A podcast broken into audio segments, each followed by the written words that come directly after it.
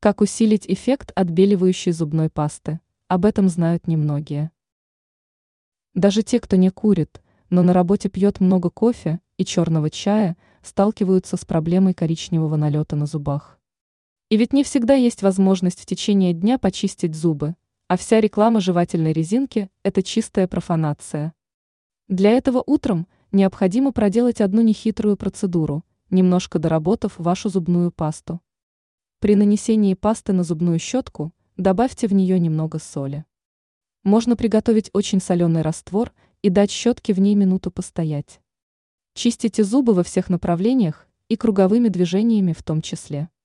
Соль отлично справляется с желтым налетом.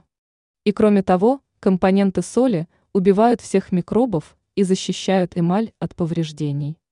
При таком подходе к чистке зубов утром каждого дня вы будете обладателем белоснежной улыбки.